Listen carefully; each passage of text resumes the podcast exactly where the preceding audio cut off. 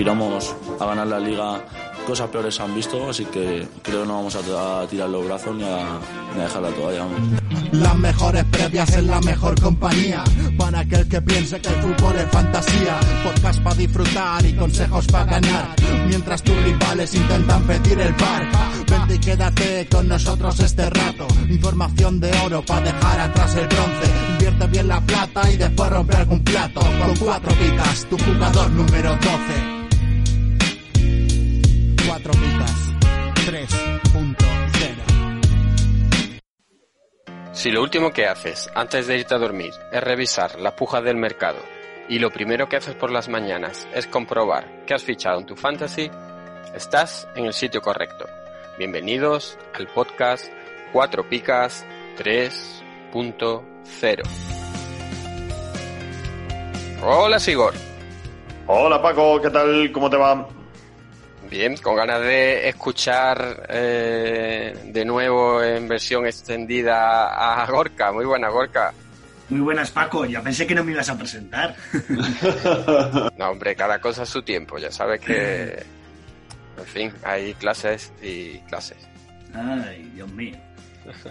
bueno, eh, así brevemente, eh, cuéntanos que estábamos pendientes de que nos contases la Odisea en, en Vigo. No. La, verdad es que ya se te un debacle, tuve un debacle por todos lados. Yo creo que resumirlo va a ser difícil, pero vamos a intentar hacer la tarea. Y bueno, el, tema es que yo tenía que conseguir unas entradas para, para el partido del Celta-Sevilla. Tuvieron un problema en la página web del Celta, se cayó, me quedé sin entradas, tuve que hacer un llamamiento por Twitter, que agradezco a todos si alguien de, de ese cúmulo nos escucha porque al final conseguí entrada, incluso me ofertaron como 10 entradas más, una cosita así. Pero bueno, pero luego todo salió mal, porque ya de entrada tengo que echar gasolina al coche, la manguera estaba rota, me llené de gasolina. todo, todo mal, todo mal. Bueno, vamos a empezar a, a tomar esto con positivo. Entro en viaje, eh, llego más o menos a la altura de León. Recuerdo que yo vivo en Eibar y tenía que ir hasta Vigo. Y me entra un fallo motor en el coche, me deja tirado. Un coche nuevo, recién comprado, por cierto. Un coche nuevo. Esto pasó el 9 de febrero. Esto me pasó el 9 de febrero, cuando yo había comprado el coche el 10 de enero. O sea, el coche no tenía ni literalmente un mes. Eh, todo dantesco. El seguro no me podía poner un taxi. Intenté jugar distintos tejes y manejes de reuniones empresariales o no en Vigo a las seis y media para que intentar colar de poder llegar al partido. Nada, me ponen un tren, eh, dentro del tren me ocurre una, no sé, una serie de Netflix porque justo me quedo sin batería, llamándole al de la grúa porque me he dejado la documentación en el coche, iba sin dinero, sin cartera, sin nada. Madre de Dios. Alguien de al lado me deja una batería de estas para poder cargar el móvil eh, portátil. Eh, como cinco minutos después, de repente ese alguien lo rompe con su pareja que estaba allí en el tren, se pone a llorar, toca asistirla yo todo un desastre. Luego esta persona eh, empieza a whatsappearse conmigo en el tren con su novio al lado, eh, terminan de romper ahí. Yo no sé qué era esto. La verdad es que todo esto me superaba, era todo lamentable y, no sé, era muy raro, era muy grotesco. Llegué a Vigo y por suerte eh, llego, me comentan el resultado, ese gol de Pionesisto al final del partido y pues así nos quedamos, ¿no? Permíteme que insista de que esto pues me salvó el día y bueno, a partir de ahí más o menos ya fue de cara. Sí que estuve en Portugal, yo temía ya porque me pidiesen documentación justo el día que no la tengo y en la vuelta a Eibar incluso no me pueden proporcionar nada y lo peor de todo es que me comentan que mi coche no tiene nada, que la han pasado por la máquina esta que dan el testeo en los garajes y, que no tiene nada, así que yo pasé esta odisea porque, no sé, eh, Mostoboy así lo quiso porque la verdad es que pasó de todo. Pasó de todo. Pero lo importante es que ganamos y a partir de ahí estamos recomiendo una senda de, puntos. Pero vaya odisea, Paco y Sigo, vaya odisea. Sí, sí, no. sabía que había sido odisea, pero no sabía hasta, hasta ese punto. Madre de Dios. Y si te lo contase todo a pelos y señales, que tardaríamos como dos horas, habría como una infinidad de cosas. Pero ya te digo, me pasó de todo. Es que todo lo que me tendría que pasar pasó ese día. Bueno, no sé si es mejor que te pase todo lo malo o todo lo extraño en un, mismo día o, que lo vaya eh, contemporizando, ¿no? Pero bueno. Pues sí, sí. Bueno, al menos tendrás un, un recuerdo, no sé si grato o no, de, de ese viaje. Sí, sí, por lo menos ya tengo, tengo algo, tengo los puntos y bueno, un contacto en WhatsApp que veremos cómo florece. Vaya tela. Ay. Renfe es el nuevo Tinder. Bueno, madre mía. Bueno, eh, sigo. Eh, vamos a, a lo menos importante. ¿Cómo van esas finales? Bueno, sigo ocupado ahí a. mm, No sé si octava o novena plaza. He pasado a mi amigo y compañero deportivista en las Murdoch. Estoy por delante de todo el Eusko Barro. Eh, estoy de cara en finales. Pero en Copa, pues. eh, me han eliminado. Así que. Adiós por un lado y seguimos en la pelea en otro. Bueno, pero la, la final es, es lo, es lo más Es lo importante. importante, ¿eh? sí, sí. Es lo más No sé lo que duraré ahí, pero mientras dure, tengo que decirle a, a Indica que a mamar. Joder, oh, qué, poco- qué- oh, qué- qué- qué poco elegante por tu parte. bueno, es del Depor, no esperes más.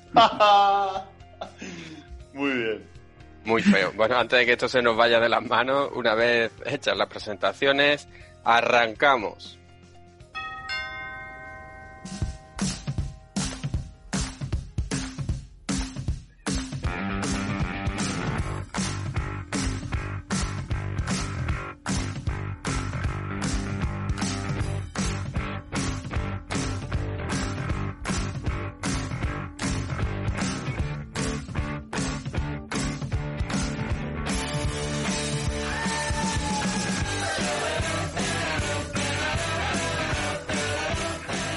Bueno, y vamos ya con lo más destacado de la jornada 25 de Liga, si no estoy equivocado, y para ello, como, como siempre, Stewie, muy buenas, bienvenido.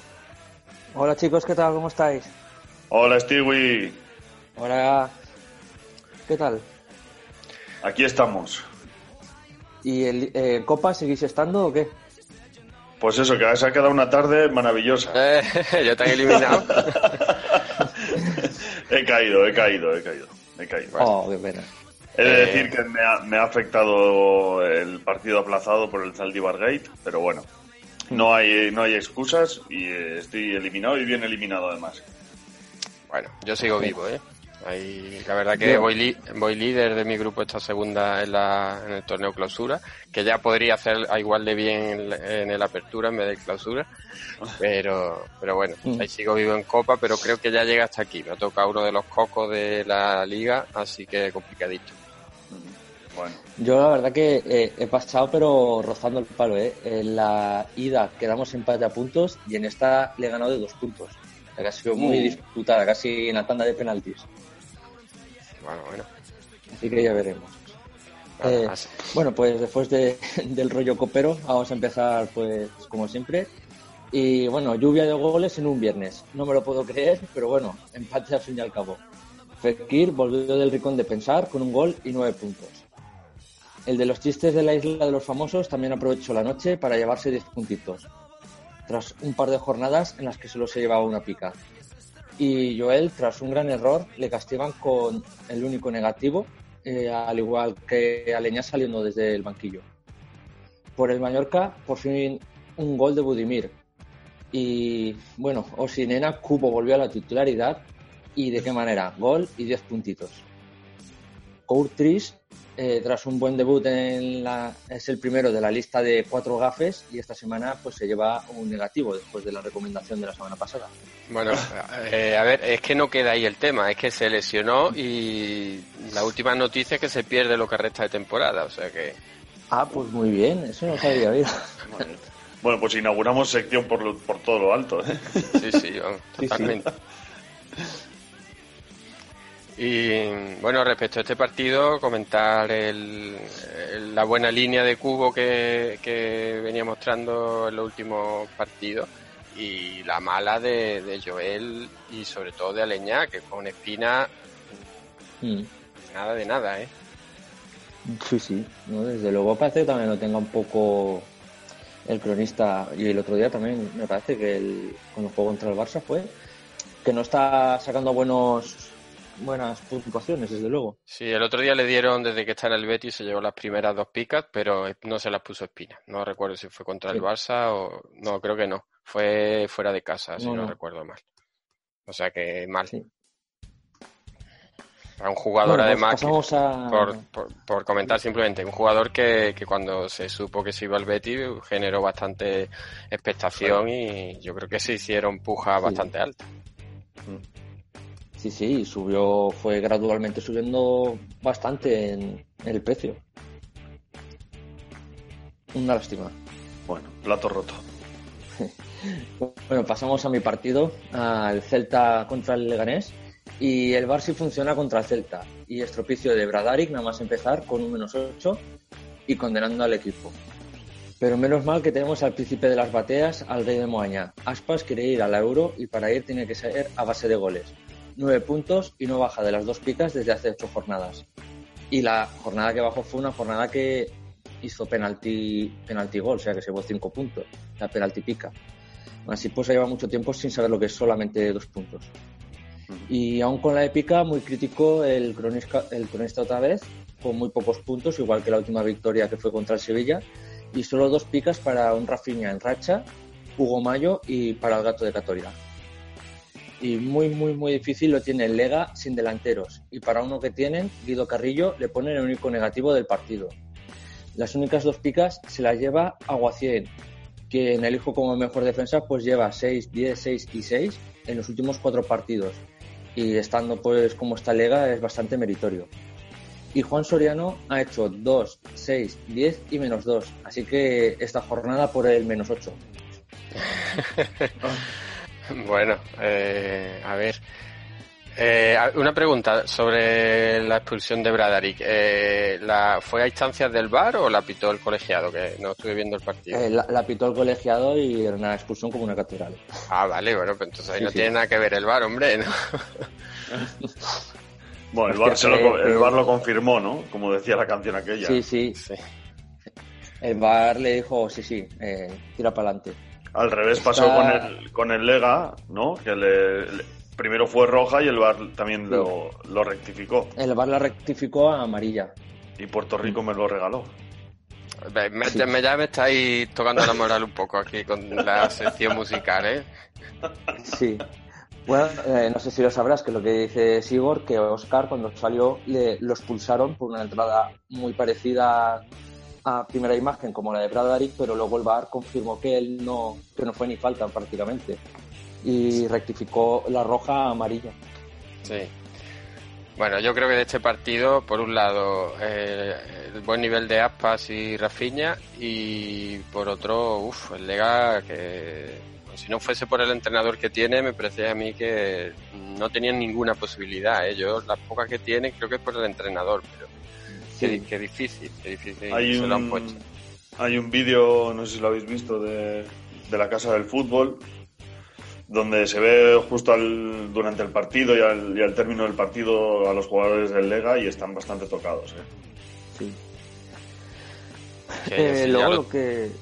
Si ya lo tenían difícil, ya quedarse sin sus dos referencias ofensivas, pues peor todavía. Y Carrillo, mm, que al final te resta, al menos a nivel fantasy, Sí. pues, pues mal asunto. Sí. Yo lo que quería comentar del partido es lo que he resaltado, que el cronista del Celta, yo lo recordaba más alegre cuando ganaba el Celta y en la jornada que ganó el Sevilla en casa. Y está muy pocos ju- jugadores con dos picas, como hemos visto, si no es el goleador, dos o tres jugadores más. Y antes era, yo qué sé, eh, estando como estás, tienes un poco más de énfasis a celebrarlo, ¿no? Bueno, yo lo recuerdo como un cronista un poco particular, que igual en algunos partidos tiende hacia, o sea, a poner muchas picas, que y esta temporada, pues por el nivel del equipo, parece que va hacia lo contrario, incluso aunque gane, como en este caso, claro. Sí. Bueno, pasamos a Messi-Lona contra el Eibar y la pregunta de siempre, ¿se merecía Messi las cuatro picas por meter cuatro goles?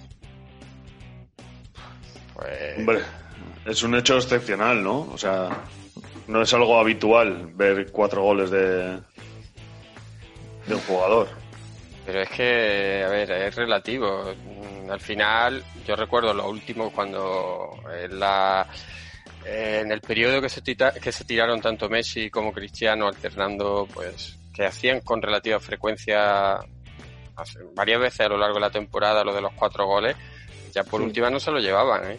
Eh, yo recuerdo la última de, de Cristiano y de Messi que no se la habían dado, pero no sé. Al final si se las da, pues bien dada está. No, No vi el partido, tampoco puedo decir si, si aparte de los cuatro goles hizo mucho más o no. Obviamente cualquier jugador que mete cuatro goles, lo normal es que se la lleve, pero Messi, por ejemplo, pues al final se le, se le exige más, no sé. Sí. Está muy alto el nivel de exigencia. Aún así, pues 22 puntos para la rata dopada, que de todos modos, eh, lógicamente elijo el mejor delantero de la jornada. La rata dopada, madre mía. Es que eh, así. Lo he dicho ahí como si nada, pero madre mía. Eh, esto es un, digamos, entre, entre colegas siempre lo han llamado la rata dopa, por, por eso, porque eh, por lo chiquitín que es y que parece que eh, cuando era tan tan chiquitín que le, le daban las hormonas de crecimiento, pensaba si le metieron el chute como a las tortugas ninja o algo así, ¿sabes? Porque es inhumano lo de este chico. Bueno, sí, es un poco inhumano, sí que es, sí. Sí. Bueno, pues continuamos y también con risas, eh, todo el mundo riéndose un poco pues, de, de fichaje de Barry White, la opción B o W de- que tenía el Barça, pero eh, sigue igual que en el Lega, dos picas y no marcó por la uña del pie del portero, que gracias a su despeje pues llegó el balón a Arthur, que él sí que marcó y se llevó los 10 puntitos. Luego Griezmann, no gol, pues significa como siempre pica. Y bueno, rara vez a cara de perro castiga tanto un equipo contrario pese a ser goleado. Cuatro negativos y destacamos, como no, pues el más doloroso que es el de Orellana. Escalante volvió tras la lesión y se llevó las únicas dos picas eh, de un jugador de campo. Y Dimitrovic, que se llevó también las dos picas, lleva ocho de media en cuatro partidos. Pues eh, un poco sorprendente por el castigo y por las dos picas para Dimitrovic, que ya digo, supongo que pararía varias, pero aún así cuando le meten Mm. cinco a, a un portero, uf, ya es raro que se lleve dos picas, Sí. pero bueno. Mala señal también cuando el portero es el, el mejor del partido. Hombre, pero a ver, es que llevándose cinco, joder. Pero bueno, Ya, pero si, si pudieron ser 15, no sé, eh, hablo por hablar porque no vi el partido, pero... Mira, yo por ejemplo vi el, el partido hace dos semanas, creo que fue el del Levante, mm, Y Aitor sí que se mereció, porque le, le tiraron 3.000 veces. Y este partido no me dio la sensación de que a Dimitrovic le chutaran tanto. O sea, no sé. No sé. Pero bueno, buenas son. sí, sí, al final el que llevara a Orellana y a Dimitrovic, pues uno por el otro. Sí. mm. Bueno, pasamos a Real Sociedad contra el Valencia y todos los del once inicial de la Real se llevan mínimo dos picas tras darle un buen menú al Valencia. Miquel Merino es el tapado por los Odegaard y Oyarzabal y el dato es que solo en cuatro partidos en la temporada se ha llevado una pica. Luego siempre dos o tres y esta jornada pues se ha llevado 14 puntos. Zaldúa, único no goleador que se lleva tres picas. Y William, la nota discordante con una pica desde el banquillo. Por el Valencia hasta seis negativos se llevó. Y lógicamente la maltrecha defensa se llevó tres de ellos. Solo Was se llevó la única pica. Y el mejor de Valencia, del Valencia, pese a los tres goles, fue Jaume, llevándose dos picas. Y bueno, el primer negativo de la temporada y sobre todo doloroso fue eh, para Ferran Torres. La verdad que pues doloroso. Yo lo acabo de fichar hoy, espero que sea algo pasajero o, o que no lo haya fichado Paco, vamos. Paco, Pa- Paco, ¿estás vivo? Sí, perdona, que decía que en una que, que en una li- liga lo tengo desde hace tiempo Ferran Torres y bueno, está funcionando bien. Eh, lo que pasa es que el Valencia pues, pinta regular, a ver si finalmente fichan al central y se recuperan algunos de los lesionados y, se, y mejora un poco, porque si no lo va a tener difícil. Por muy Ferran Torres que sea, es complicado. ¿eh? Dicen que lo tiene hecho con Fedal, ¿no? Que han fichado a Zubair Fedal. Sí, está el Sí. que parece que tiene más papeleta. vamos. Y, Y, y bueno, re- respecto a la Real, pues el nivel de Miquel Merino, que está siendo eh, impresionante y de hecho Odegar y Oyarzabal que han bajado bastante el rendimiento en la última jornada y Merino que sigue ahí a nivel diésel sin excesiva Mm. Sin excesivo protagonismo, pero no sé qué, diferencia de puntuación habrá, pero me imagino que estará cerquita de, la puntuación, uno y otro. Bueno, pues pasamos al Levante contra el Real Madrid y un gran Levante apeado de liderato al Madrid y tras el gran partido el Levante se llevaron todos dos pi- picas mínimo, salvo los dos delanteros. Eh, tres picas se llevaron campaña y un sorprendente Bruno González que jugó su tercer partido de la temporada. Eh, es jodido cuando tienes muy poco rendimiento y encima te clavan como titular un partido así. Y Heitor enlaza tres jornadas seguidas en las dos picas. En el Madrid los castigados son Benzema y Courtois con negativo. Y más negativo aún fue la lesión de Osama Eden Dembélé Hazard, porque ya pueden cogerse los dos de la manita. Mínimo dos meses y poca liga por delante. A ver, yo lo que recomiendo es vender. Imagino que la gente lo habrá aguantado hasta ahora pensando en la recuperación, pero eh, mínimo son dos meses, si la liga se va acabando. Quien sorprende, pero parece algo normal, es Vinicius, con tres picas, las terceras que hace saliendo desde el banquillo, algo bastante sorprendente. Y los centrales, Barán y si aún consideramos central a Ramos, se llevaron dos picas, al igual que Isco. Ojo a Isco, voy a meter un poquito de salsa rosa aquí, sin barba, ¿eh? Madre mía, pues no es salsa rosa, eso es... Es un homenaje al, al podcast original. Bueno, vale, por ahí te va a librar. Aunque sería sería más homenaje si fuese algo de eh, Calvo. de calvo, ¿no? Calvo Se parece y a- esas cosas. Pero Al de Toy Story, ¿no? Bueno, eh, A Buzz Lightyear. sí, hasta el infinito y más allá. A ver, a ver si es verdad que falta la C al Madrid. Y lo de Hazard, pues lógicamente, vamos, yo creo que ya el que no lo haya vendido ya en, en esta semana, porque. Es decir, la de antes tenía una justificación porque al final quedaba la- el tramo más importante de, de la temporada y todavía no se sabía, de primera hora no se sabía la gravedad, parecía que iba a volver relativamente pronto, al final se fue dilatando, pero ahora mismo es lo que dice, es que ya prácticamente se pierde lo que queda de, de temporada, con lo cual eh, tirar el, el dinero. Pero bueno. Mal el Madrid. ¿Qué voy a Sí. decir?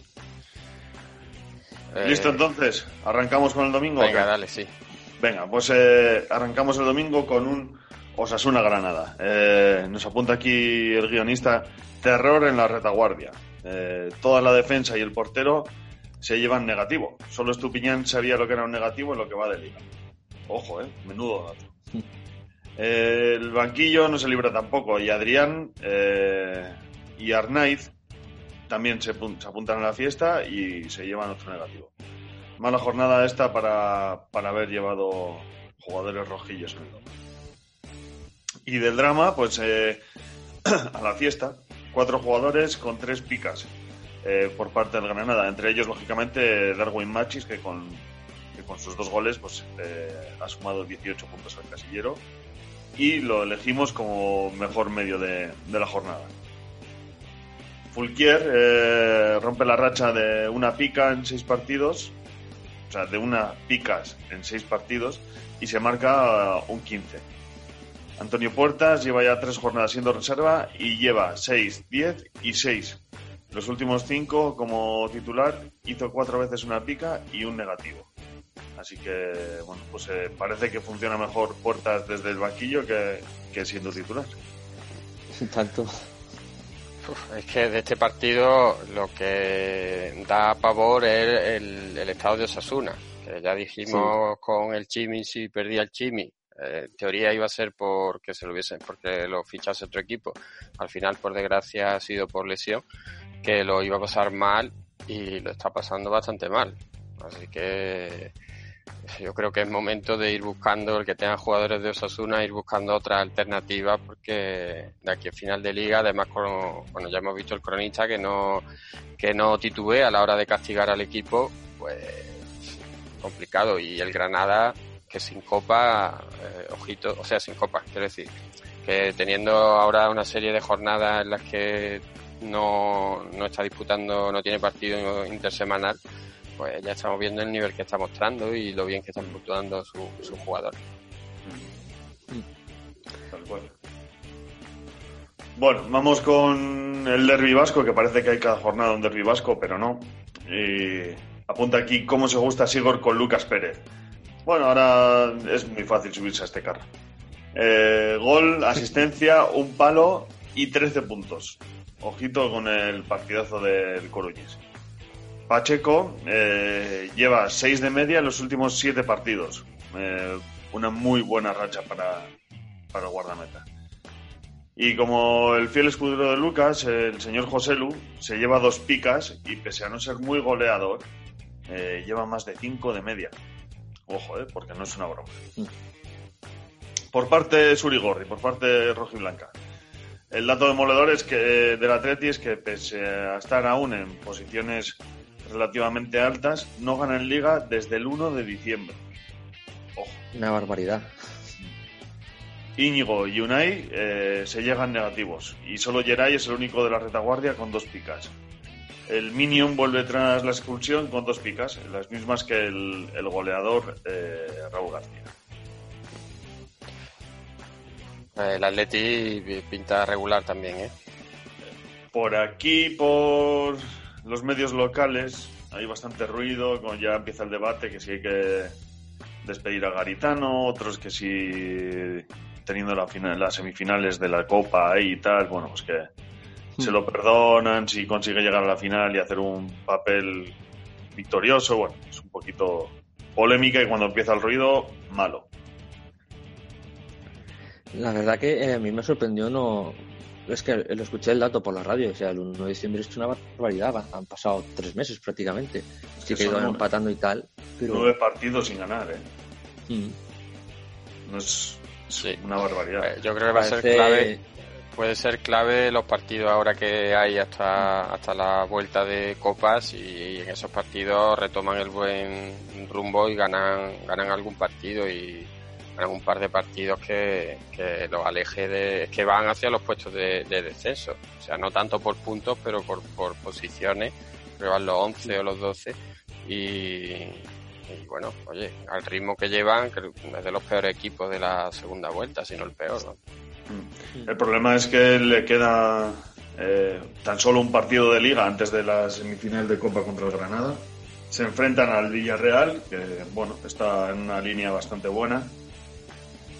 Y puede que llegue a Copa con bastantes dudas. Eh, veremos cómo reaccionan los de Garitano, pero o, o espabilan ya o se pueden ver en problemas cuando se quieran dar cuenta. ¿eh? Bueno, pues a ver, yo es que pensaba que quedaba más, más margen en, en la vuelta de, de Copa. Entonces, No, no, hoy- realmente no tiene Hoy mucho es margen. miércoles 26 No, no, y- sí, vamos. eh, o sea, justo la semana que viene. vamos. Eso es, eso es, dentro de una semana. Vale. Así que bueno. eh, en fin, eh, que me perdonen el Euskobarro porque sé que van a venir a por mí. Pero bueno. Eh, venga, seguimos. eh, Valladolid español. Eh, bueno, pues eh, tuvo que llegar el coronavirus para que Sandro vuelva a marcar. Eh, 13 puntos tras nunca en todo lo que va de liga. Eh, si quiere el señor guionista explicar esto. Pues eso, que eh, aparcó, marcado dos goles, ¿no? Lo que llevamos contados. Y nunca le habían dado tres picas. Esta vez ya ha sido, pues, antes de que le dé una- un parrusque por el coronavirus, pues va, le, ha- le han regalado tres picas. Bueno, por parte contraria, su compañero Guardiola está en racha y ya lleva su segunda jornada seguida con nueve puntos. Raúl Carnero García, o Raúl García Carnero, eh, sí que está en racha y desde que es titular ya lleva un 4 de media en lo que va de liga. Y sí, como estáis pensando todos, ya son las séptimas dos picas seguidas de, de Salisu. Ojo, porque es un seguro este chico. ¿eh? Sí. Lo que está claro por parte Perica, pues que sin Raúl de Tomás no, no hay paraíso. Esta semana el charco lo chafa David López con su expulsión y un doloroso menos 5. Pues llevaba unas buenas jornadas y por lo cual elegimos a- al central o al medio como la decepción y, y el dolor de la jornada. Sergi Darder ha sido el único jugador con la flechita hacia arriba y ya lleva cuatro jornadas seguidas con dos picas. En Barba sigue aprovechando sus momentos y se lleva nueve puntos. Caleri, por su parte, pues eh, anota un negativo en su casillero y rompe un poquito la, la buena racha y la buena dinámica en la que estaba. Bueno, Caleris, que es un jugador de bastante altibajo. Y respecto a Embarba, eh, decir que bueno fue el encargado de tirar el penalti, no estaba El Raúl de penalti. Tomás. Esta vez Caleri no se peleó con, con él, según tengo entendido. Y con lo cual lo hacen todavía más recomendable. Que si ya de por sí es un jugador que tiende a que sea bien puntuado, si además tiene oportunidad eh, de cuando en cuando de lanzar algún penalti, pues mejor todavía. Y el Valladolid que ha mejorado bastante en la última jornada. ¿eh? Ahí Hay varios jugadores que, que están funcionando muy bien. Ya han nombrado Salisu, eh, Guardiola, que, que, oye, puede ser. Y el eh, y Raúl García Carnero también. que También por parte del Valladolid el, el fichaje estrella ya no ha vuelto a jugar. ¿Está tocado o...? Igual ¿o está tocado, pero no sé si Pero de físicamente. otro sitio. Sí, sí. Es que ni siquiera sé si está convocado o no. O sea, no. He vi- visto eso, pues que tenía cero esta jornada y la anterior. No sé si ha llegado a, a jugar o no. O sea, a ir convocado o es que está tocado. No, no sé. Ya dije que vi el partido contra el Villarreal. eh, ese vídeo que también vio Sigor de su calentamiento, del énfasis Sí, que sí. le pone en eso. Y Muy intenso. Bueno, Eh, veremos. Pues no, Con- no, estaba, no estaba convocado para este Mm. último partido, que lo estoy comprobando aquí. Igual está muy bajo de forma y llega al, al sprint final de temporada y es diferencial. Bueno, yo creo que Veremos. puede ser con Hazard un, un buen tándem para desperdiciar el dinero. De aquí a final de liga. aún. Bueno. Venga, pues seguimos con un Getafe Sevilla. Eh, ha sido una semana de correctivos y lluvia de, de negativos. Un mal acostumbrado Getafe nos dejan cuatro negativos y la más dolorosa y cruel es eh, la de Ángel, que se tenía que haber ido al Barça, apunta aquí el guionista. Bueno, oye, eh, tampoco siempre puede andar puntuando como lo hacía. Toda la defensa y la portería se llevan una pica. Algo raro, pues deberían ser los que más negativos de- se hubiesen llevado. Eh, claro, sobre todo si te meten tres goles. Eh, Ever Banega no juega y hay festival de picas. Sorprende que el único del 11, salvo el lesionado Backlix, eh, en llevarse una pica haya sido Suso. Eh, Ocampos, 13 puntos y una media de 6.45 en liga. Y tras dos jornadas en que la defensa era un coladero de negativos, en esta semana todos se llevan dos picas. Fernando lleva 6 de media en los últimos 17 partidos jugados. Ojo, ¿eh? tremendo. Sí. sí, porque la fama se la lleva Diego Carlos, o se la ha llevado Diego Carlos hasta ahora, Sí, pero, sí, pero... el rendimiento de Fernando está siendo algo Sí. brutal. ¿eh? Brutal, ya dijimos lo único que le faltaba era meter goles.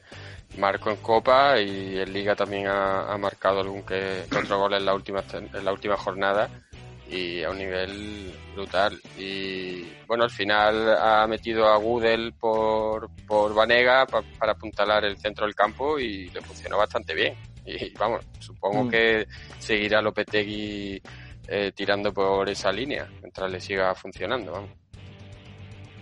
Sí. ¿Y qué os parece lo de que pues que no te- o sea, que los negativos no estén en defensa ni el portero después de que te metan tres goles? Me parece un poco raro, casti- castigó sobre todo el mediocampo. Bueno, pero eso al final es la tendencia de, de los cronistas, ¿no? Que siempre tienen unas líneas que suelen que suelen puntuar mejor y otras las que castigan más y en este caso es así. Que normalmente se suele, se suele cumplir, vamos.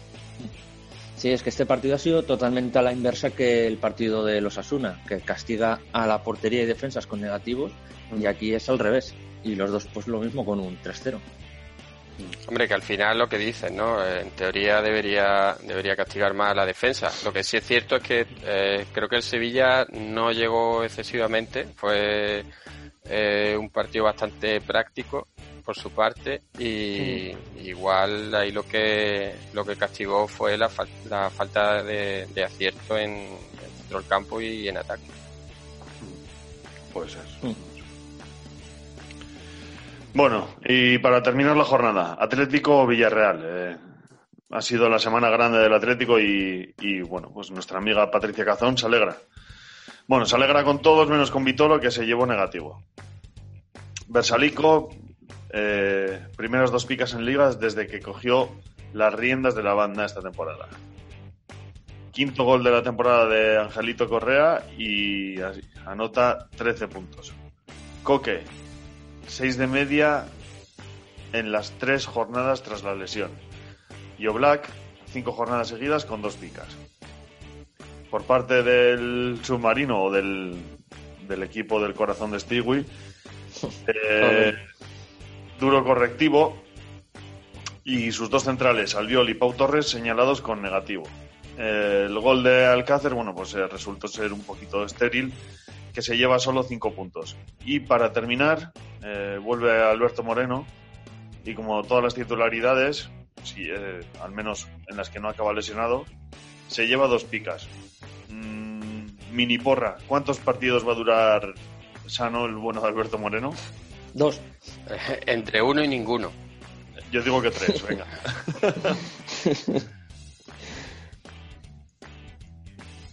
Pues eso es Bueno, un pues- poquito el, el resumen del Atlético Villarreal. Mm. Bueno, Eh, eh, si- simplemente por comentar de este partido, eh, por un lado, el, bueno, la, la- importancia de Coque dentro del Atlético, más allá de las puntuaciones de- que le da Patricia, pero desde luego que desde que ha vuelto Coque el Atlético está funcionando mejor. Y Oblak, que es verdad que lleva una temporada muy discreta, pero bueno, parece que poco a poco se va volviendo sus puntuaciones o volviendo unas puntuaciones un poco más eh, normal. Exacto, es lo que quería recalcar, que, que Coque la verdad que ha vuelto bien de la lesión y, y eso lo está notando el Atlético de Madrid, estos dos partidos que, que ha echado. Eso es. Y bueno, Stewie, ¿quieres añadir algo más? Que veo por Pues sí, aquí. eh, os dejo una preguntita eh, con todo el tema este pues del coronavirus. ¿Qué creéis? ¿Habrá Eurocopa y Olimpiadas o se joderá todo? Yo creo que antes morimos todos eh, de idiotez que de coronavirus, pero bueno, sí, todo se andará. sí. Mm, Mi opinión es que se está sacando un poquito todo de quicio y bueno, algo- con algún fin económico mercantil seguramente. Así que A ver, eh, se- seguro que vemos Eurocopa y Olimpiadas, seguro.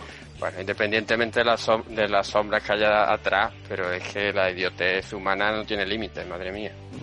Eh, que tú puedes decir, o sea, que puede haber lógicamente gente interesada en, en espartarlo todo y demás, pero bueno, Sí. en fin. Entonces, Sibor, te, te podrás pillar las entradas, ¿no? Para ir a ver a tu selección, que lo tienes ahí al lado.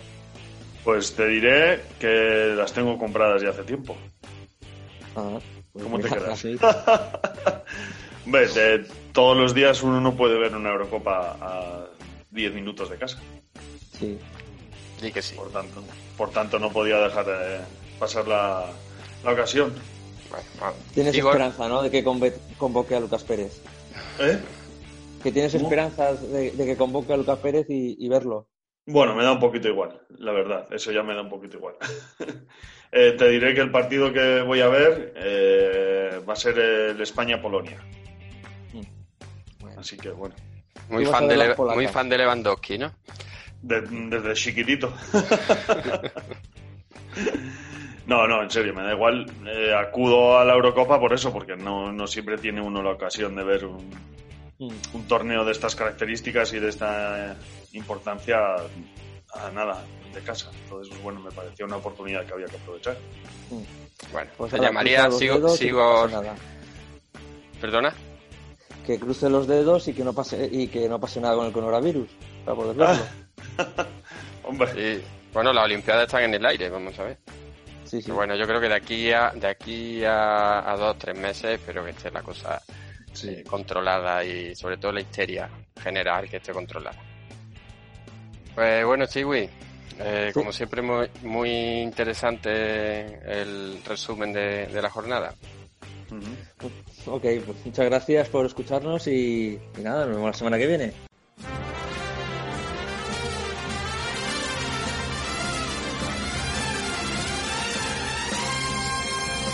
¿Harto de pagar el IVA, el IBI y el IRPF? Va a subir el IVA de los chuches también. Cuatro Picas presenta el primer impuesto revolucionario que no pagas tú. Entra en cuatropicas.com, pincha en el banner de Amazon y realiza tu pedido. 6.000 pesetas de whisky. Hasta el 10% de tu compra irá destinado a Cuatro Picas para ayudar a crecer el podcast y la comunidad. Esos chicos deben ser majos, pero está claro que son gilis. Y recuerda, no pagarás más ni molarás menos. ¡Oh, mírame! Estoy haciendo feliz a la gente. Ya lo sabes, la próxima vez que compres en Amazon, hazlo desde Cuatro Picas. ¡Hola! O el espíritu del lagarto se presentará en tu alineación. ¡Ay, el bicho! ¡El bicho! ¡Me va el bicho!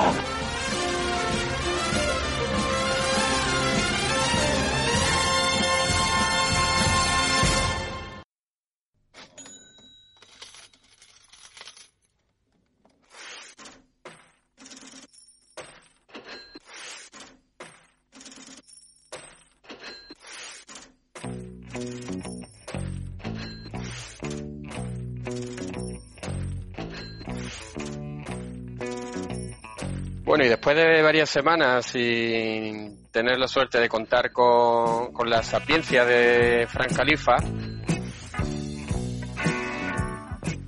por fin en este programa volvemos a tener recomendaciones a buen precio. Muy buena, Fran. Hola, hola Paco. Digo, Oh, hola. Fran. Buenas. Te estoy, te estoy esperando como agua de mayo, querido. Madre mía, pero si eres tú el que debería de dar consejos, que te veo Sí, ahí sí. arriba en finales, ¿eh? Que necesito un medio baratito y que me dé rendimiento inmediato. Inmediato. Así que te voy a escuchar hoy con más atención que nunca. Pues a ver, a ver si te puedo resolver alguna posición. Venga. Llenar ese hueco que tienes. Bueno, pues a ver, eh, Fran, ¿qué, qué nos has Pues- traído esta semana? Pues la verdad que un 11 bastante defensivo, porque veo que hay muchas muy buenas opciones en defensa, las cosas como son, no tantas en el medio campo y por supuesto siempre arriba, mm, complicado. Eh, pero bueno, yo creo que es un 11 bastante competente. Así que si queréis, pues empezamos por la portería, donde con las limitaciones de presupuesto que yo mismo me marco, solo tengo dos opciones. Hmm. Eh, y creo que por el campo que visita, por el trabajo que tendrá, yo creo que Sergio Herrera puede ser la puede ser muy buena opción. Así que fue un descalabro eh, los Osasuna esta, esta jornada, pero bueno, yo espero que den la cara como la dieron contra el Atleti de Bilbao. Así que veremos.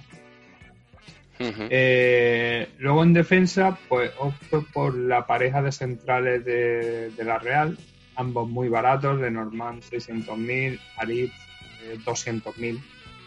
Eh, suelen puntuar con dos picas ambos. La Real Sociedad se enfrenta al, al Valladolid y yo creo que, bueno, un partido, no voy a decir asequible, pero sí que la Real puede perfectamente ganarlo y, y Ramajo cuando ganan en casa normalmente hay lluvia de pico.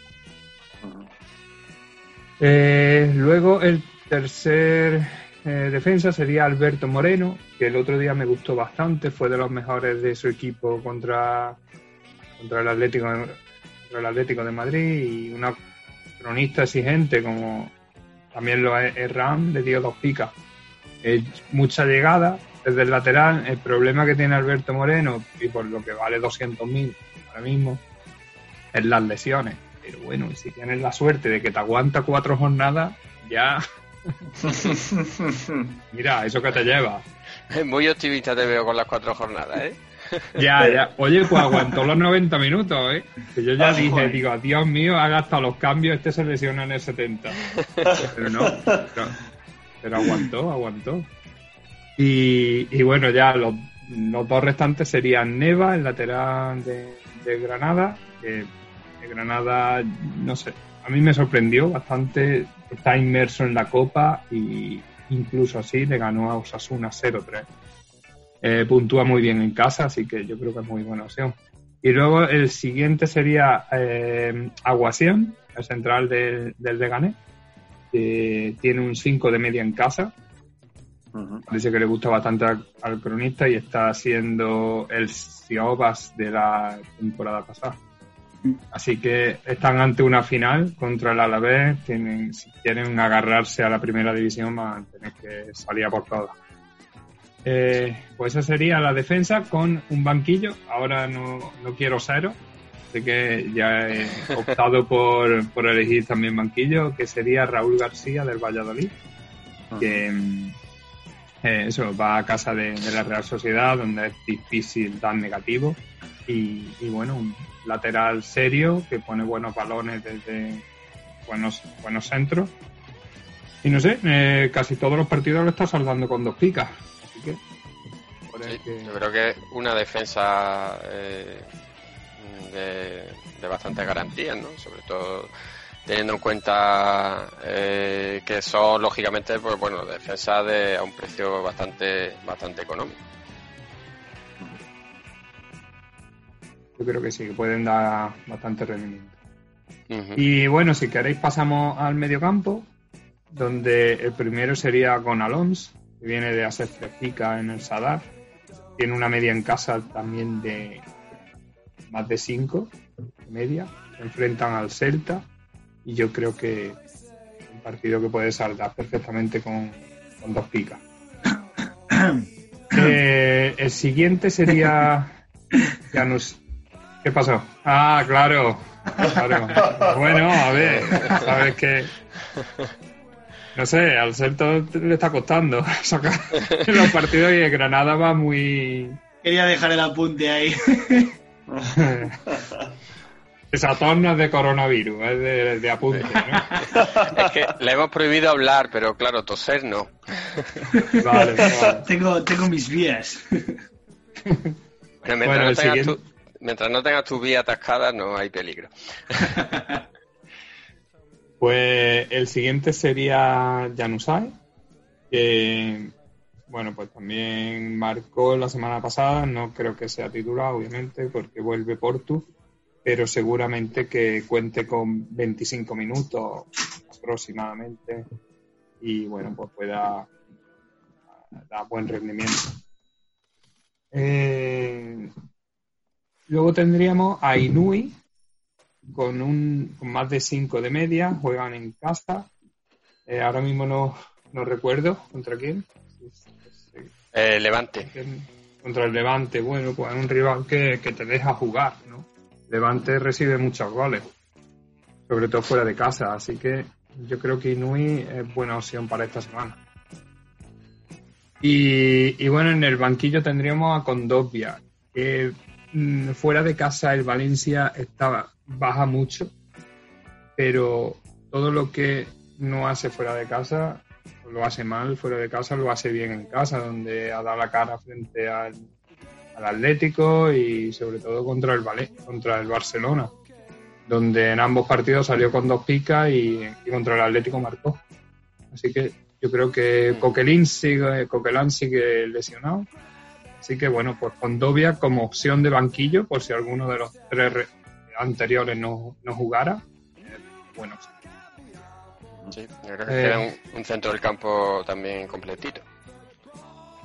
Sí, para el precio que, para el presupuesto, yo creo que Un poco mejor apañados. se puede hacer, sí. Sí, y luego ya arriba, pues he optado por, mm, por Cucho, por el Cucho, que aunque su cronista es de lo más sieso que puede haber, incluso cuando ganan. Yo re- recuerdo el partido contra el Valencia, creo, ganaron Sí. 1 o algo así. Ganaron Y 3-0, Cucho- creo. Le metieron una paliza, vamos. Contra el Valencia creo que fue 4-1, 5-1. O 4-1, sí, eh, vamos. Sí, sí. Pero aún, a- aún así, Cucho no marcó y se llevó una triste pica. Eh, en fin, es el riesgo que tiene. Pero bueno, lleva dos partidos consecutivos marcando, así que, quién sabe, no hay dos sin tres. Y, Confiamos. y luego eh, Sandro, Sandro que ha vuelto al gol, pero bueno, aun incluso no marcando, si os fijáis, un delantero que en casa tiene 4 con 2 de media y fuera 4 con 3. Que un tío que siempre pelea, que, que es vistosillo y, y bueno, pues a los cronistas les gusta. Veremos Ramajo como lo veremos Ramajo cómo lo trata. Y para el banquillo, pues Enrich. Eh, a ver si le da por marcar algún gol. Ojalá, ojalá. Creo que está bien negado, vamos. Sí, lo está echando de menos el, el Eibar, vamos. Uy, vamos sin goladores ahí arriba. Pero bueno, como, como os digo, es contra el Levante que suele ser de los equipos que más, más deja. Hombre, ya tenéis ahí al Aitor, que es el portero con más paradas de la liga. Por algo será. Eso es. Pues un equipo apañadito. Eh. Supongo, Sigor, que habrás tomado nota adecuadamente. Sí, sí, ya he hecho un par de búsquedas. A ver, a ver si, de- si te ayuda en las finales. Yo finales ya estoy, hombre, no voy a tirar la toalla, obviamente, pero estoy ya de cap- muy de capa caída. Todo lo bien que me va en el clausura, que ahí voy, ya niño, voy a 70, 70 de media por jornada. Hostias. a ver si, a ver si sigue así la cosa. ¿Quién nos lo diera? Pues yo, francamente, me veo ahí, de no sé ni cómo. y bueno, pues ahora ya me ha entrado el espíritu guerrero y bueno, a ver lo que podemos eh, aguantar ahí arriba, Califa. Lo que aguanta, pues sí, hombre, yo creo que joder, está hecho un, Es que- un buen equipo, está aguantando ahí, vaya. Miro para abajo y veo tanto crack que, que me espero en cualquier momento que me arranquen las pegatinas. Pero oye, mira, todo lo que aguante aquí arriba, ya eso que me lo llevo. Ya, ya. No, hombre, a ver, lo que pasa es que una vez que, como pasen cinco jornadas más, el que no esté ahí metido ya en el top 10 o algo así, mm, se puede ir casi despidiendo. Así que, de momento, pues está ahí en la pole. Ahí estamos, en la pomada, por lo menos intentándolo. Pues Nada, si queréis eh, repasamos el equipo. sí, venga, perfecto. Pues nada, en portería Sergio Herrera, en defensa Lenormand, Alberto Moreno, Arid, eh, Neva, Aguasiem y como defensa sustituto en el banquillo Raúl García. En el centro del campo con Alons, eh, Janusá, Inui y Condovia como opción. Y arriba Sandro, Puch. Lo dicho, equipo bastante apañadito. Habrá que ver cuánto finalmente cómo se da la jornada. Pues eh, muchas gracias, Fran. A ver si a vosotros. te podemos tener aquí también eh, la próxima semana. Pues sí. A ver, a ver.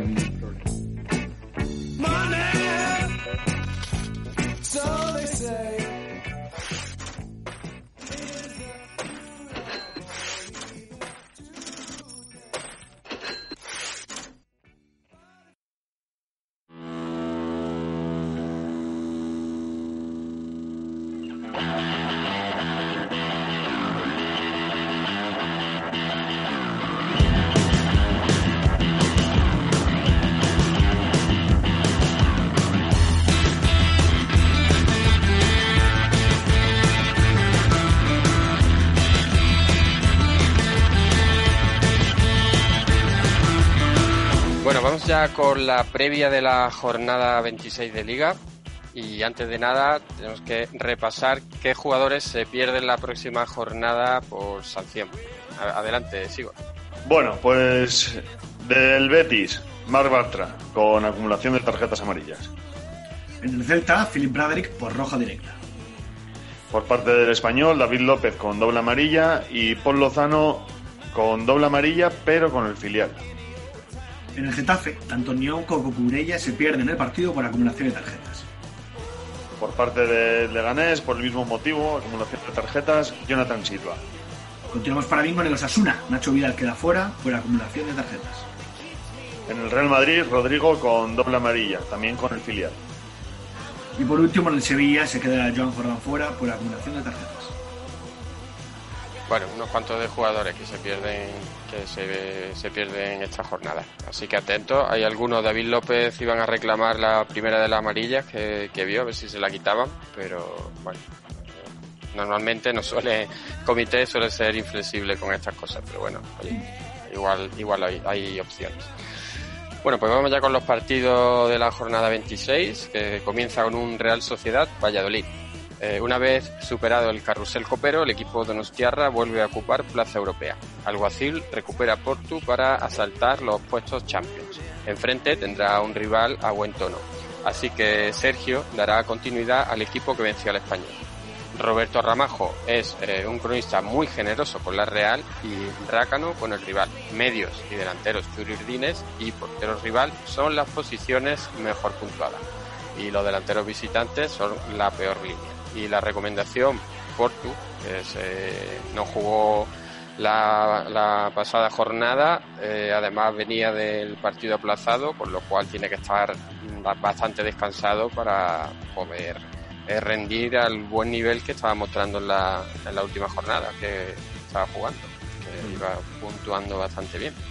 No sé si veis una nueva eh, golpe en la mesa, una nueva exhibición de la Real Sociedad en casa, como la que tuvo ante el Valencia, o le dais alguna posibilidad al Valladolid. Hombre, lo normal sería eso, ¿no?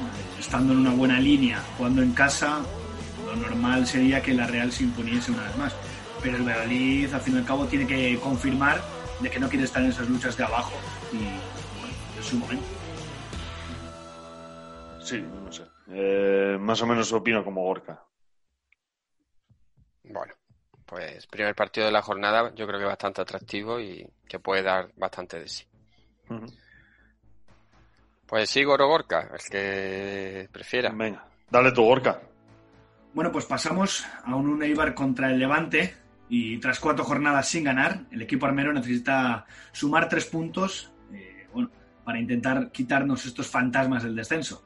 Mendilibar recupera a Charles y podría introducir varias novedades en el 11 tras la goleada recibida en el Camp Nou.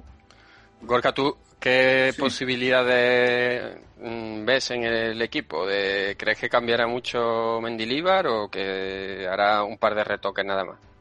Hombre, mm, yo no creo que volvamos a sacar, por ejemplo, con esos tres jugadores en el medio. Yo creo que vamos a volver más al 11 que estábamos viendo antes, pero es que entrar en Mendilibar es, es muy difícil. Por ejemplo, con Tejero, que parece que le tenía manía, y contra el Barcelona, que por mi parte pensaba que igual Arbilla iba a tapar ese lado, apareció. Entonces, la verdad es que es difícil entrar en Mendilibar, pero yo creo que el equipo sí que debería cambiar, ya que el rival es diferente y, y hay que salir mucho más a ganar el partido, que contra el Barcelona es casi a que no te metan cinco como ocurrió. Sí, sí, se ve, se ve que le fue bien. difícil, difícil los partidos al final. Yo tengo mentalidad de equipo pequeño y siempre pienso que no tenemos los puntos. Luego nunca se sabe, pero, pero bueno, son partidos complicados. Por otra parte, los granotas, por su parte, llegan cargados de moral tras vencer al Real Madrid. Paco López podría repetir el 11. Ander Curiel puntará el partido y se trata de un cronista justo con los locales y muy rácano con los visitantes. Centrocampistas armeros y ambos porteros reciben las mejores puntuaciones y bueno, pocas picas para los delanteros locales y el resto de líneas de los visitantes. Y nuestra recomendación, pues el mejor jugador de Eibar, Fabián Orellana. que además viene de negativo, con lo cual en casa debería, esperemos, para los que lo llevamos, que, que cambie la, que cambie la dinámica. Otra vez que lo recomendamos se llevó aquel famoso menos 8, esperemos que no, que no lo repita. Bueno, tercer capítulo de cuatro gafes. Venga, vamos con eh, el Valencia Betis. Eh, el conjunto Che atraviesa el momento más delicado de la temporada, acuciado por las bajas. Rodrigo y Paulista tienen muchas posibilidades para estar a disposición de Albert Celades. La otra buena noticia para el preparador catalán es la vuelta de Maxi Gómez tras cumplir la sanción. Por parte de Verdi Blanca, más cerca del descenso en estos momentos que de Europa y tras cinco jornadas sin ganar. Eh, cuestionado Rubí pierde a Bartra por, por sanción, pero recupera a Borja Iglesias. Eh, Sidney y Edgar se disputan la plaza del ex del Barça. Será Conrado Valle quien puntó el partido y se trata de un cronista justo con ambos equipos. Los centrocampistas de los dos equipos y el portero local son los que suelen llevarse las mejores puntuaciones. Ninguna, eh, ninguna de las líneas es castigada. Recomendación, por dinámica, por que está siendo prácticamente el mejor jugador del Valencia esta campaña y porque lo acabo de fichar yo y espero que sea así, Ferran Torres. Esperemos. Además, ya lo comentamos antes, lo más destacado de la jornada, que se llevó el primer negativo de, eh, de la temporada y en casa debería debería tirar del carro entre dos equipos que la verdad que atraviesan un momento complicado. El Valencia es cierto que tiene muchos jugadores de baja y el Betis es que no ha terminado de arrancar en toda la temporada. Y también lo comentamos lo más destacado en la jornada con la sombra del fichaje de, Fedal, el traspaso de Fedal del, del Betis al, Valencia, que, que parece que, que si no pasa nada se va a producir. Sí, pero decían que antes del sábado nada, por Ah, tanto, seguro, no- seguro. claro, Por si acaso. claro, sí, Partidazo, sí. ¿eh? Y en este caso creo que será un buen partido para el espectador. Yo creo que puede ser partido de goles, porque el Valencia con la, con la defensa eh, bastante limitada y, y el Betis que tampoco termina de, ya digo, no termina de, de mostrar su mejor eh, nivel, pero bueno, a- arriba tiene, sobre todo en el centro del campo, tiene jugadores bastante ofensivos, pues puede ser interesante. Y además de Ferran, también destacar aquí a este partido Canales, que puede ser Cuña y Madera. Sí, clásico. Bueno, pues pasamos al Leganés a la vez. El equipo pepinero necesita una victoria para no descolgarse de la lucha por la salvación. La baja de Jonathan Silva puede provocar la entrada en el 11 de Oscar, justo con la eh, al retrasar a, a Kevin al lateral zurdo. Por parte de Babazorra, la principal duda es eh, quién sustituirá a Martín, ya que Burr y Edgar se pugnan, pelean por el puesto tras el fallido experimento de, de Martín, del lateral, en el centro del campo. Yo creo que lo utilizó por algo muy específico, por las, mm, las características del Atleti de Bilbao, de los mm, de los carrileros, aunque es cierto que el Leganés también juega con carrileros y no- pero al- teniendo en cuenta que lo cambió en el descanso no creo que se atreva a o sea que le dé continuidad. Y en cuanto al cronista, Kiko Martín será el encargado de puntuar el partido y hasta ahora ha sido rácano con los locales y generoso con los visitantes. Muy castigado el portero pepinero y muy recomendables el centro del campo, los locales y en los visitantes el portero, los defensas y los delanteros. Y la recomendación aquí sería el jugador que precisamente entrará en, en el equipo local ante la baja de, de Jonathan Silva, Oscar Rodríguez, que es el que tiene más calidad de- del equipo y bueno, ante la falta de, de, de gol de, de los locales y de poder ofensivo, pues eh, Oscar debería, debería tener un papel importante. Y no sé si ya por fin eh, cambiará a Carrillo y meterá a Salé, que es lo que todo el mundo está esperando. No sé si ese jugador finalmente eh, entrará o no y si, y si entra rendirá bien o no. Pero Carrillo por ahora, la verdad que no está funcionando muy bien. La verdad es que si Carrillo tiene que salvar al Leganés, lo va a tener muy difícil, ¿eh? Más un jugador que está al final muchos apoyos y es que Leganés, la verdad es que el palo que le han dado, tanto por un lado con Enesiri, a pesar de que hayan podido hacer fichajes y ahora con Braithwaite, lo va a tener cuesta arriba. Y contra el Alavés es perfecto choque para intentar que el Alavés no se termine de salvar con esos 30 puntos que tiene y ellos dar un golpe encima de la mesa. Pero como pierde el Leganés este partido, eh, lo deja aún mucho más tocado. Si pierde prácticamente firma su sentencia. Sí. Sí. Sí, Y, yo el, creo que y pa- el empate no vale para ambos, incluso. Así que tiene que ser un partido de vida o muerte. Bueno, pero para el Alavés todavía, porque tiene Sí, ahí un sí. colchón eh, considerable, pero para el Alavés lo que no sea ganar el partido, como decía, es prácticamente condenarlo. Uf, es que 19 puntos, ¿eh? O sea, al final le saca 11 el Alavés y estamos hablando de que el Alavés podría estar ahí más o menos en ese limbo de que a partir de ahí, que está a 8 puntos del descenso, es decir, tres partidos, que al fin y al cabo tres partidos no es nada, ¿no? Que el Mallorca ganase tres partidos y que hubiese cambio de turnos. pero si, si el Leganés lo pierde, uf, es que es muy difícil recuperarlo, porque ya entras en una dinámica muy negativa, ya sería prácticamente no ganar los últimos cinco. Es que el, el daño que le han hecho al, al Leganés ha sido, pensad que en Navidades tenía a Braithwaite, a um, Enesiri, a Sabin Merino, y ahora no tiene ningún delantero. Sí, sí.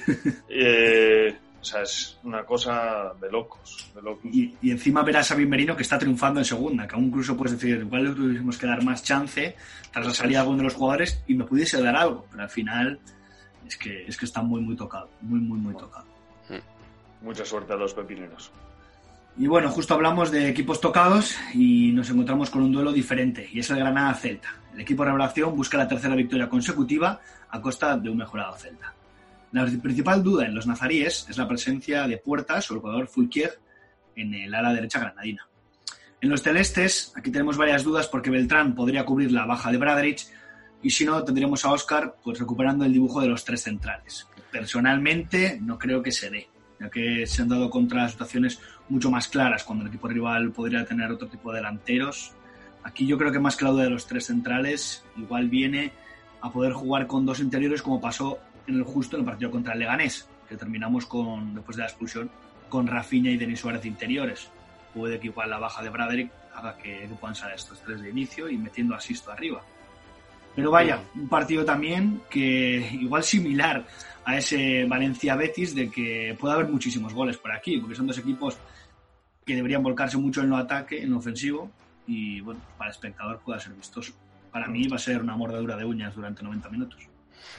Bueno, yo no no te estoy- creas. Igual se resuelve en los primeros cinco minutos. bueno, nunca se sabe. Decía que yo no estoy tan de acuerdo en que ambos vayan a ir tanto al ataque. El Granada obviamente no tiene tanta necesidad, ¿no? Y puede esperar más replegadito atrás y tratar de, de cazar al Celta que con la velocidad de Machis, por ejemplo, pues le puede hacer bastante daño a, a la defensa celeste. Así que Sí. Sí, sí, bueno, digo tanto el ataque no en volcarse, sino que ahora mismo el Granada viene en una posición de superioridad muy importante también, ¿no? Y creo que lleva cuatro, en los últimos cuatro ha ganado tres, juega contra un Celta que vale, que ahora mismo está parece una sintonía positiva, mm, le puede morder, en caso de que gane se planta en 39 puntos, ya casi bordeando esas zonas de Europa con mucha intensidad. Ojo porque teniendo las, las semifinales eh, apenas cuatro días después del partido, Cierto. ojo, ojo no vaya con bastante rotación. Ojalá.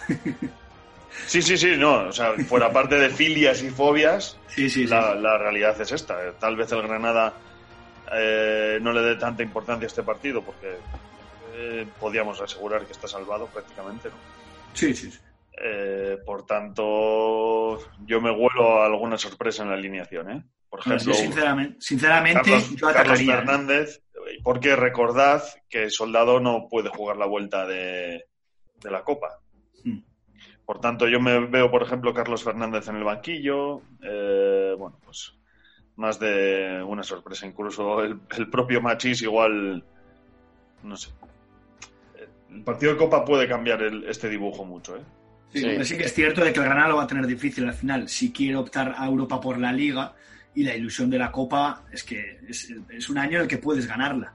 No voy a decir que igual estoy diciendo esto porque me interesa de manera subjetiva, pero yo creo que por forma objetiva lo que dices, ¿no? El, el poder pasar a una final de Copa y que sea ganable, porque otras veces es llegas a la final de Copa, pero te encuentras un coco ahí arriba y dices, pues bueno, pues a ver A qué pasa ver, aquí. eh, el hecho de llegar a la final de Copa ya es un triunfo. Eso Sí. más allá de que la pueda ganar o no. Eh, me acuerdo del Alavés cuando jugó contra el Barcelona, que en Mm. este caso no sería un rival tan tan poderoso, pero ya de por sí es un, triunfo en sí. Lógicamente el Granada, el- eh, teniendo en cuenta que los deberes en Liga los tiene hechos, pues eh, un partido propicio, como dice Sigor, para, para rotar. Además, un entrenador que cambia mucho el, no solo el dibujo, sino también los jugadores. Con lo cual no sería de extrañar que efectivamente introduzca cuatro o cinco cambios importantes. Con lo cual, lo que has comentado Gorka, es posible que se vea un partido de bastante alternativa.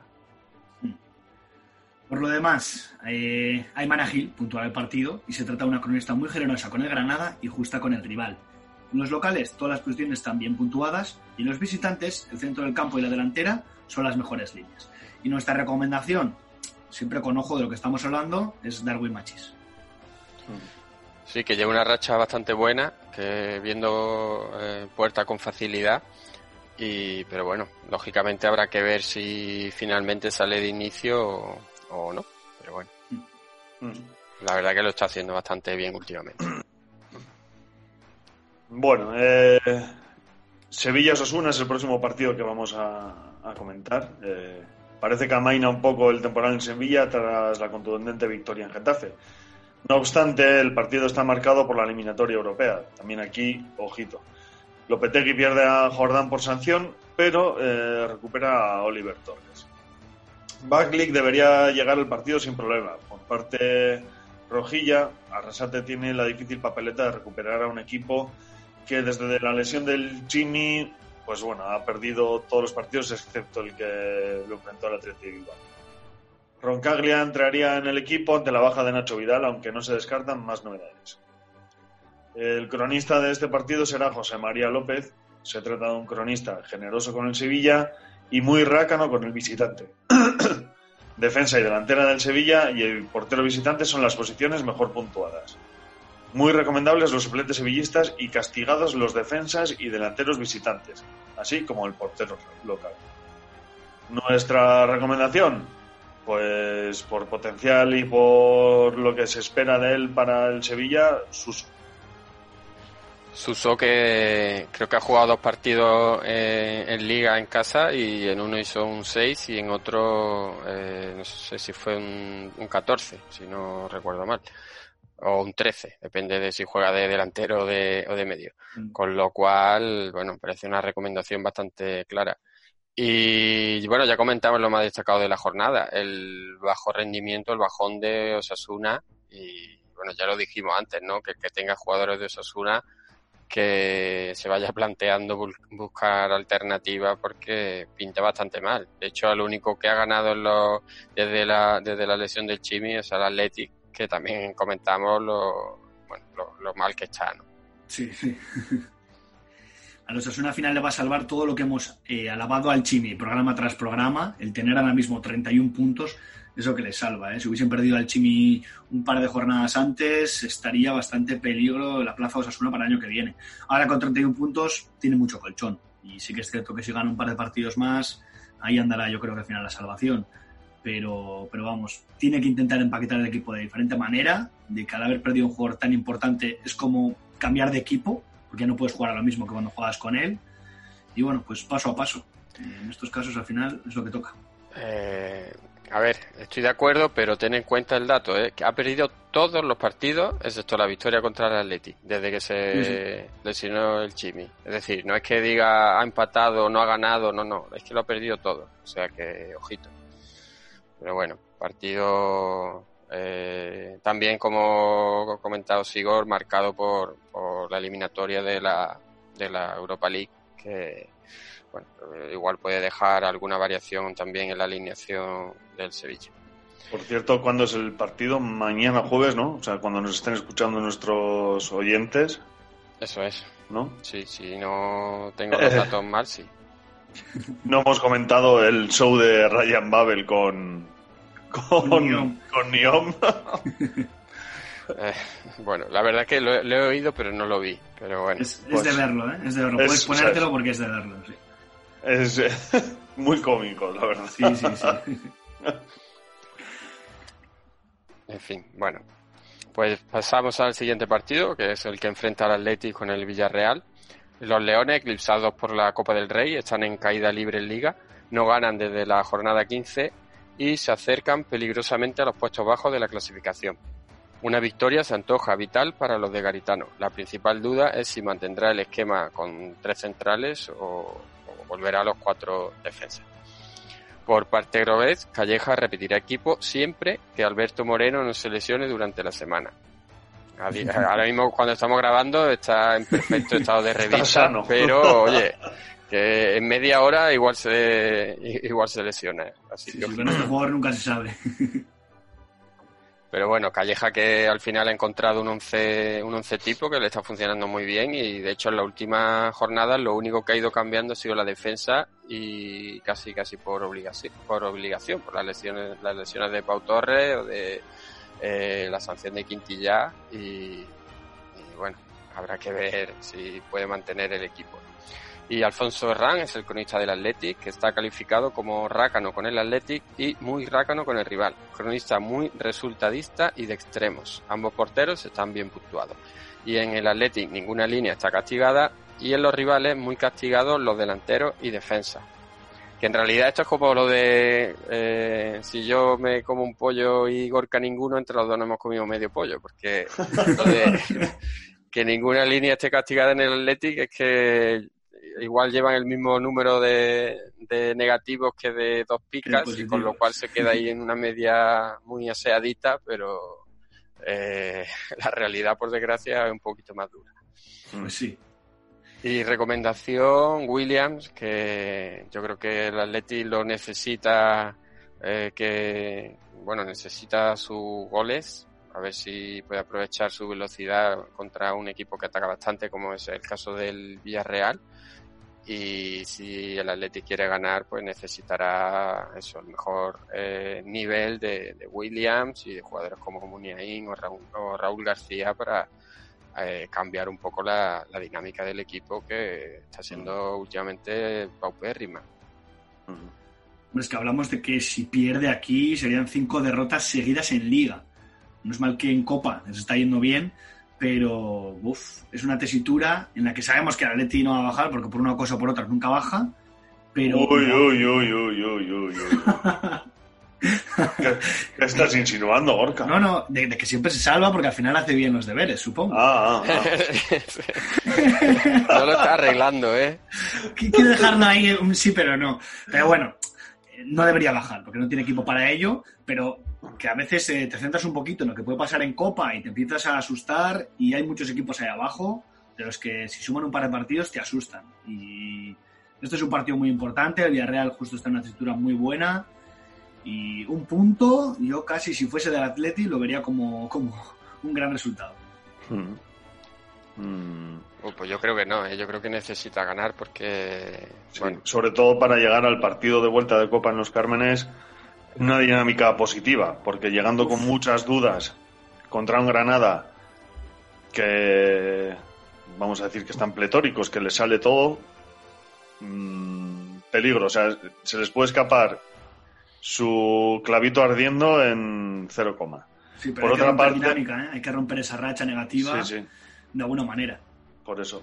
Eh, por otra parte, hemos de aclarar, Paco, que Cuatro Picas nos hace responsable de las opiniones vertidas por sus colaboradores. ¿eh? Ni por Gorka, ¿no? Eso es. bueno. De locos. Yo creo que no podemos arreglarlo de ninguna manera, así que mejor pasamos al siguiente, al siguiente partido. Corremos un tupido velo, lo abrimos y nos encontramos con un español contra el Atlético. Duro de contrastes en Cornellá. El colista recibe el tercer clasificado. Abelardo recupera a Raúl de Tomás, pero pierde a un jugador clave en su esquema, como es David López. Víctor Sánchez sustituirá al barcelonés. Pero ojo, que la última vez que lo sustituyó, Víctor acabó expulsado. El Cholo, con un ojo puesto en el partido frente al Liverpool, retocaría su último once para entrada al Joao Félix por Víctor. Bueno, aquí hay un error porque en realidad el partido del Liverpool es más adelante, entre medio está la Copa, con lo cual se supone que sacará el, el mejor equipo posible, no hay posibilidad de, de rotar. Cierto, nos queda una, una semana más. Patricia Cazón suele ser muy rácana con el Atlético, en especial con el portero, y justa con el rival. En el Atlético se salvan los defensas y el rival, perdón, y en el rival portero y delanteros están bien puntuados. Nuestra recomendación, Darder.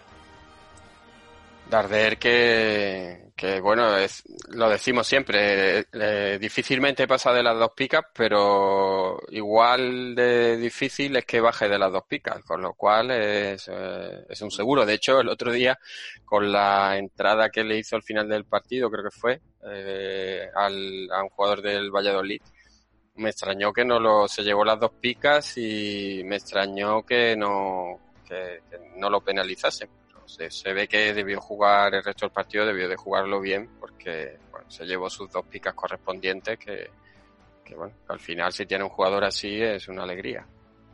Pues sí, mucha estabilidad para este tipo de cositas. Eso es. Venga, pues vamos con Mallorca Getafe. Tras conseguir el segundo punto de la temporada lejos de Son Mox, los bermellones se enfrentan a un peligroso rival que llega con ganas de, de recuperarse de la derrota frente al Sevilla. Vicente Moreno dará entrada al humor en el lateral zurdo ante la grave lesión de Cutris, que se perderá en lo que resta de temporada. En los azulones se esperan cambios tras el partido contra el Ajax y las sanciones de Nión y Cucurella. Kennedy y Etebo tendrían su oportunidad. Eh, ojo con Etebo porque tras el partido con el Sevilla no sé yo si Bordalás estará muy contento. Sí, porque le dio un pequeño palito ahí, ¿eh? Sí. Marc Bernat eh, será quien puntúe el partido. Estamos ante un cronista rácano con los locales y muy rácano con los visitantes. Eh, ninguna línea está bien puntuada en los locales y todas son castigadas en los visitantes. Así que vamos, un primor y una joya y, y si podéis evitar jugadores de este partido, hacedlo. Pues sí, más que mejor. Y, y además comentabas que justo el humor en principio sería el lateral que iría a jugar, pero también viene una de lesión en los isquios. O sea que ese lateral izquierdo le está dando un suplicio Sí. al Mallorca jornada tras jornada, que siempre, entre que falla el rendimiento, una lesión, una sanción, le está dando unos buenos comedores de cabeza. Sí, de hecho el entrenador no estaba nada contento con, con, bueno, con el humor, con los jugadores que tenía para el, el lateral i- izquierdo y para eso ficharon a Coutris que finalmente, pues la verdad que ha podido jugar creo que dos partidos, o sea que muy mal. Si no se recupera el humor o no está totalmente recuperado, pues jugaría a Gámez a pierna cambiada en teoría. Y ojo en este partido, que bueno, no afectaría en las, en las picas por lo menos para este partido, pero en el Getafe se plantan Mata, Jorge Molina, Maximo y Echeita, que tienen cuatro amarillas. Y en principio lo normal sería que igual que jugasen todos. Así que puede cargarse ahí unos cuantos jugadores, en el caso de recibir una amarilla, para, para la siguiente jornada ya. Pues mira, la siguiente le tocaría contra el Celta, o sea que... Sí, sí, sí, por eso lo tenía fichado, por si acaso quería andar ahí si podemos rascar algo en la jornada anterior. Bueno, eh, ¿recomendación ha dado alguna, Sigor? Pues el Cucho, un jugador bastante agresivo, agresivo desde la buena en el sentido de la palabra, eh, y que puede darle mucho mucho trabajo al, al Mallorca para conseguir batir al, al Getafe, que con trabajo no se va a arrugar.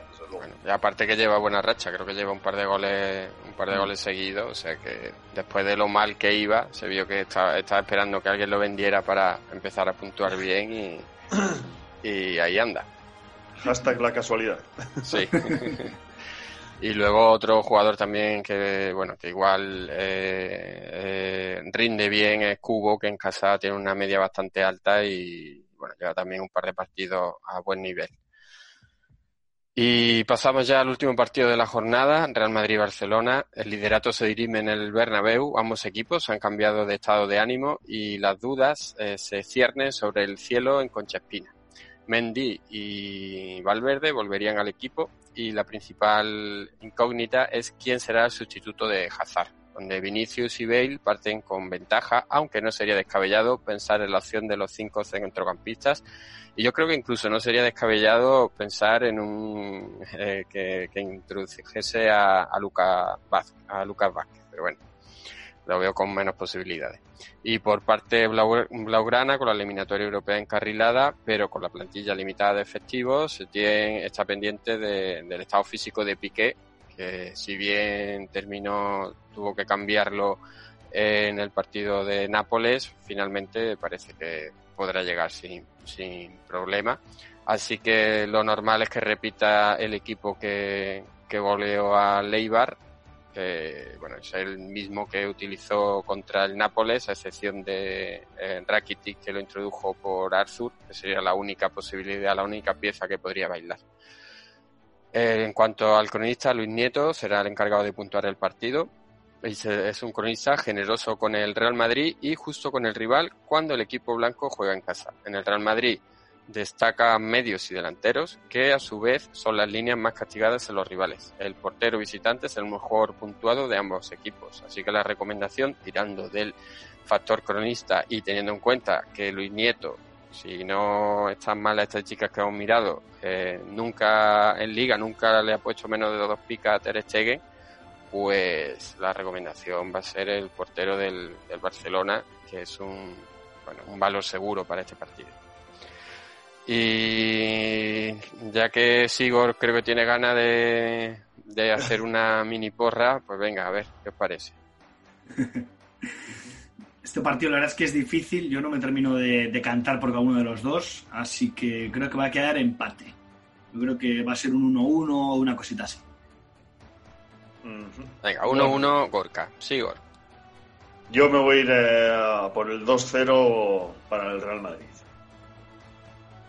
Uf. Gol- que meta dos goles en Madrid esta temporada es casi es Ojo, casi milagroso. Buscando la sorpresa. Sí. Eh, yo me inclino más por lo que comenta eh, Gorka. Soy, veo más en estos partidos, suelo ver más un empate que, que otra cosa. Es verdad que, este, que esta temporada, que últimamente el Madrid eh, venía muy bien, pero es que tiene tantos problemas de cara a puerta que le puede penalizar. De hecho, en el partido de la primera vuelta, que fue, yo creo, infinitamente mejor que el Barça, y al final quedaron 0-0. O sea que mm, voy a repetir resultado gafa, 0-0. ¿Y veis algún jugador, para terminar, algún jugador que creéis que puede ser determinante, más allá de Messi, lógicamente?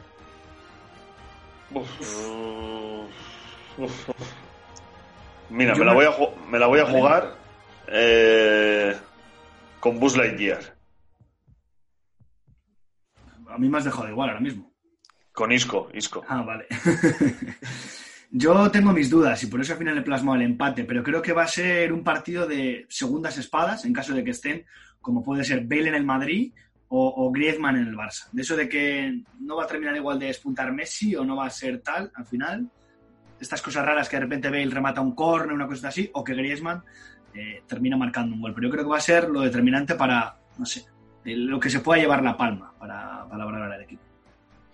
Bueno, habrá que ver qué pasa y lo que sí está claro que, bueno, un partido más que interesante para cerrar eh, la jornada de, liga y lo que siempre decimos, que, que los cronistas se porten bien, que repartan muchas picas y, y muy pocos negativos.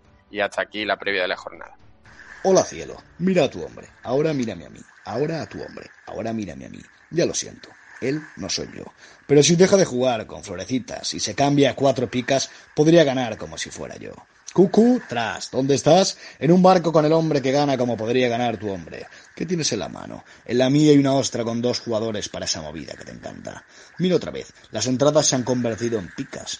Todo es posible cuando tu hombre juega con cuatro picas y no con flores. Voy a caballo.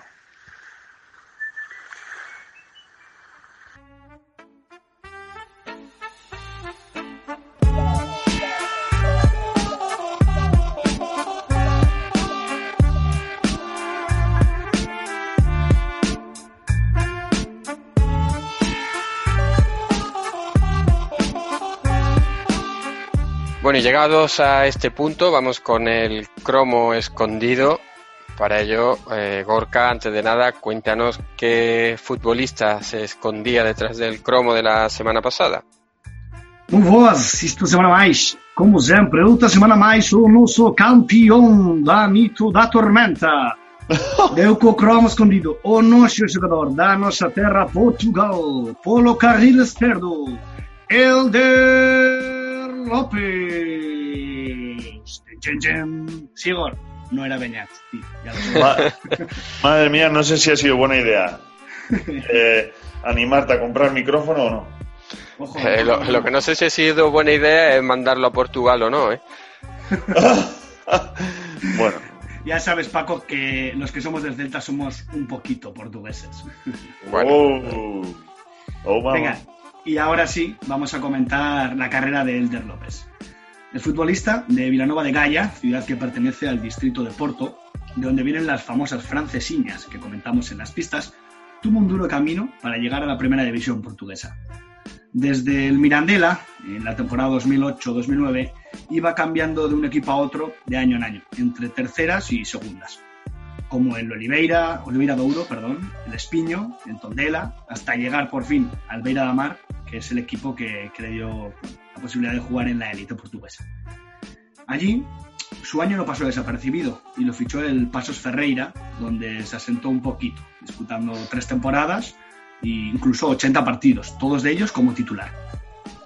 Aun siendo lateral, lo dijimos como pista, así que aclaramos que en la segunda temporada marcó un gol en un partido que perdieron 1-2 contra el Río Ave, así que tampoco pues bueno, dio muchos puntos en, en este encuentro. En el verano de 2016 llega a España para jugar en Las Palmas, que sería la segunda temporada del club eh, en su último ascenso, segunda temporada en primera, quiero decir. Allí apenas disputó 15 partidos y el equipo pues, necesitaba más nivel, así que por lo mismo con lo que vino se fue, rescindieron contratos y se marchó rumbo a Grecia. Y allí pues continúa, ¿no? desde 2017 en el equipo de la Unión de Atletas de Constantinopla, equipo con mucha más historia que éxito continental, pero seguro que hasta Sigor lo conoce, el AEK de Atenas. Sí, señor. que la verdad, entre vosotros y yo, os invito a, a, indagar un poquito su historia porque la verdad es que es bastante bonita. No nos da para andar contándolo todo aquí porque se nos salgaría muchísimo, pero es un equipo, pues bueno, bastante singular en Grecia. Ahora mismo Bruno Gama está jugando allí. Ah, mira, no, no sabía que estaba por allí. El que era blanco. Eh, el negro. el negro blanco. Eso es. Bueno, y ahora eh, te diría, Paco, que, bueno, quiero hacer una pausa entre cromo y cromo, porque hoy traigo un juego. Primero vamos a jugar con vosotros y luego ya pasamos al cromo para los oyentes. ¿Qué os parece? ¿Estáis preparados? A ver. Es verdad, no. Rápido e indoloro, por favor. Bueno, yo primero os voy a adelantar su clave más clave y luego tenéis que decir un jugador con cada pista. Esto es parecido a lo que le hice la prueba a Sigurd, pero esta vez con los dos. Cada uno pues, bueno, tiene la pista, os ponéis de acuerdo si quieres en quién eh, va diciendo primero un nombre y pues si lo acertáis bien y si no, pues damos otra pista. Uh -huh. Bueno, el objetivo es adivinar el jugador con mayor diferencia de puntos de una jornada a otra. Eso ya para que lo tengáis como entrada para que intentéis filtrar entre vuestra base de datos mental. Y bueno, ¿quién, quién quiere empezar? Dale, Paco. Vale, pues la primera pista es no soy español. Eh, no sé, ni, ni idea. Eh, Cristiano Ronaldo. Eh, incorrecto, rebote. Eh, mm, Bruno Gama. Incorrecto, vamos a la segunda pista. No soy europeo. Messi. Qué poco arriesga Paco, eh. Dale, sigo. Luis Suárez. Tampoco. Tercera pista. No jugué en ninguno de los tres grandes de la liga.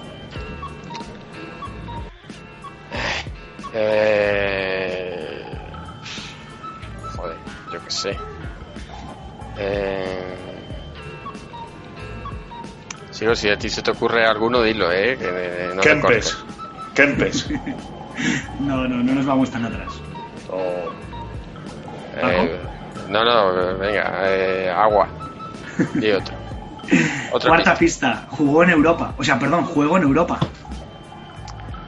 Ah, que está jugando en activo todavía, ¿no? Eso es. Vale. Pues. Un agüero. Un agüero jugó en el Atlético. Es verdad, se supone es verdad. que. Cierto, sí, sí, sí. Tic tac, tic tac, tic tac, tic tac. Otra pista. Uy, no te me mojas, Paco, ¿eh? Vamos a recordar, por ahora llevamos cuatro pistas. Una, sabemos que su clave más clave es que es un jugador con mayor diferencia de puntos de una jornada a otra. Así que aquí recordad que va a hacer como un Jin Yang. Que no es español, que no es europeo, que no jugó en ninguno de los tres grandes de la liga, que juega en Europa. Y la quinta pista, soy defensa. Joder. Un defensa que marcase gol, pero. Joder, yo qué sé. Un defensa de Sevilla, pero. Idea. Adil Rami. No es a mí, Paco. Eh, no, no sé. Siguiente, soy muy alto. Sigit. Mm, mentira, pero no, no es. No, porque sí era, era Ah, no defensa. No es la defensa. Eh, y que no era eu- europeo. No, hombre, va, sin problemas. Lánzate. No, no, es que no se me ocurre nadie. Bueno, vamos a ir a la séptima pista. Y es que soy del mismo país que Diego Armando Maradona. Hostia, tío. A mí me estoy fuera de juego, pero total. Ay, nos estás tirando la cabeza. Venga, nombre, nombre, nombre. Eh, defensa, alto, argentino. Eh, no sé, no sé, tío. ¿Nada? Colochini. No, no es Colochini. Paco sigue pensando Es antes que de que yo, piense. un Ya- defensa alto argentino, sinceramente, o sea, que destacara por ser alto, no, caigo en ninguno. Es alto, es alto. Me atrevo a decir que mide 1,95. Pero pasamos a la pista número 8 y que es que actualmente juego en Italia. Joder, No. A mí no se me ocurre nada. ¿No hay más pistas? Tenemos otra pista más. Pista número 9. Gané títulos con el Sevilla. Te te he dicho que era un defensa del Sevilla, pero... Eh, vale, no. No, porque Escudé... Escudé... mm, era, A ver, a- era- a- era Dando por hecho que Diego Armando Maradona era argentino. Argentinos muy altos, defensas del Sevilla. Que actualmente juega en Italia. Joder.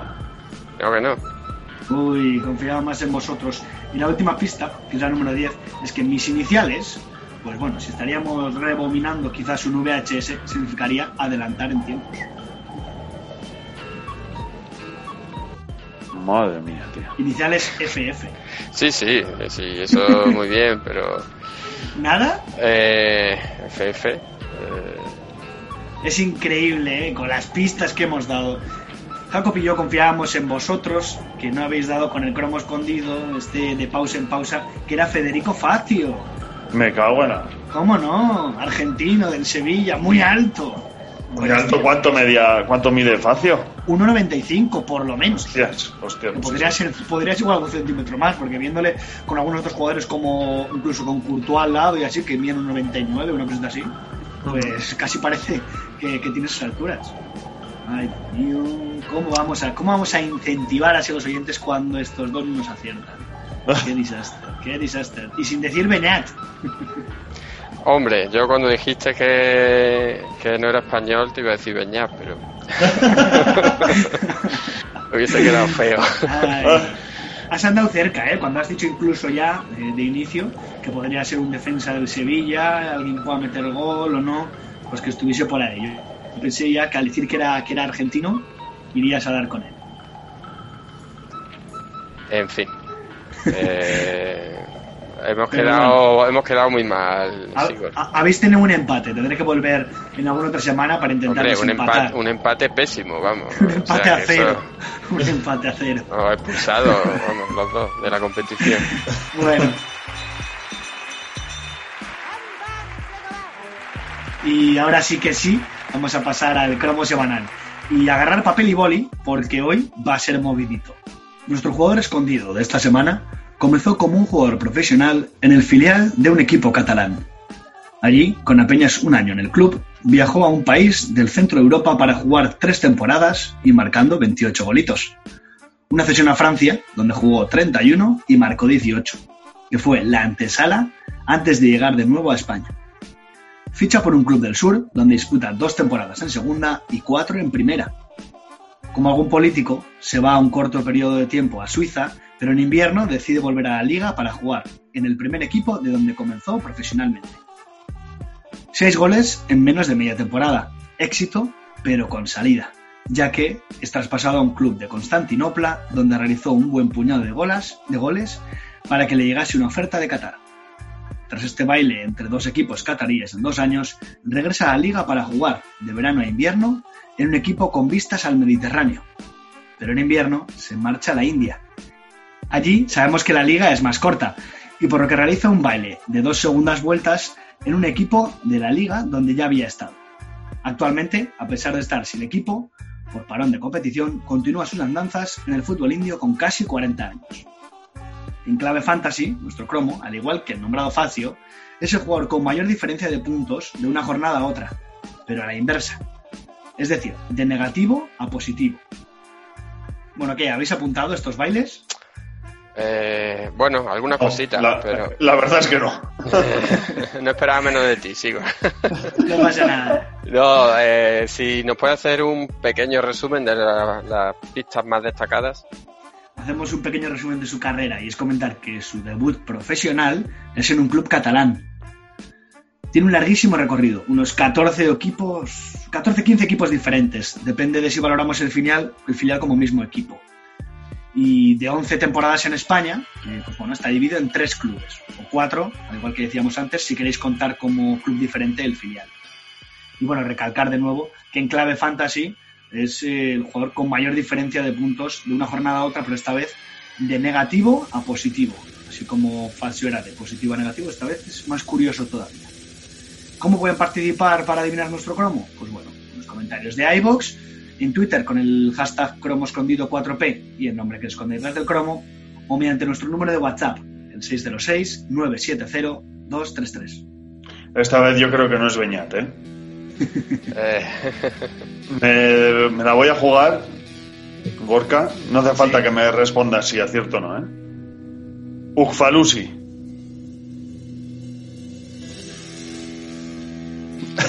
eh, pausa dramática y, y aprovechamos para despedir la sección.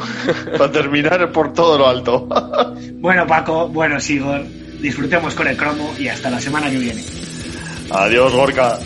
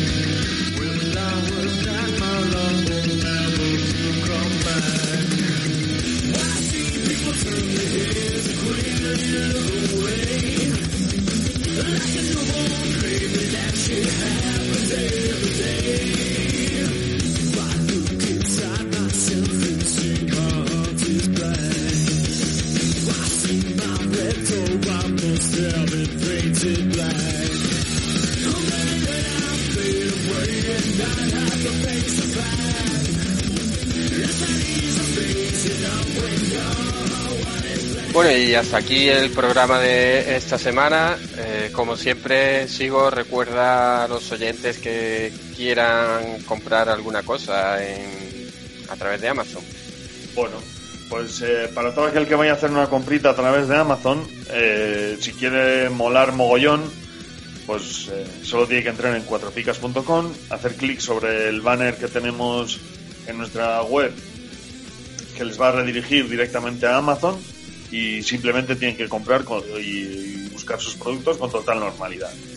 Eh, haciendo esto, ¿qué van a conseguir? Bueno, pues consiguen que una parte pequeñita de su compra, un pequeño porcentaje, eh, se quede en la familia Cuatro Picas para mantener todo, lo- todo este mundillo de podcast, ligas, premios y demás locuras. Eh, bueno, pues que ayudan a que Cuatro Picas sea lo que es. Eh, desde luego a ellos no les va a costar más, van a molar muchísimo más y no, a nosotros nos van a hacer muy felices. Así que, bueno, pues, eh, al todo aquel que, que quiera comprar a través de, de ese enlace de Amazon, pues eh, le estaremos muy agradecidos. Muy bien. Y Gorka, no sé si tienes por ahí el número del, de- del WhatsApp de Cuatro Picas. Pues sí, más allá de todas las compras de mascarillas para evitar el coronavirus que quieran hacerlo por nuestro link de Amazon, pueden hacer todas las consultas para los tipsters, las sugerencias, la participación en juegos. Nuestro número de WhatsApp, el 606-970-233. Muy bien, pues dicho lo cual, eh, hasta aquí el programa de esta semana. Como siempre decimos, esperemos que os haya resultado eh, útil y entretenido. Muchas gracias a todos los que nos escuchan, los que le dan a me gusta, los que nos dejan comentarios y hasta la próxima semana. Adiós. Adiós.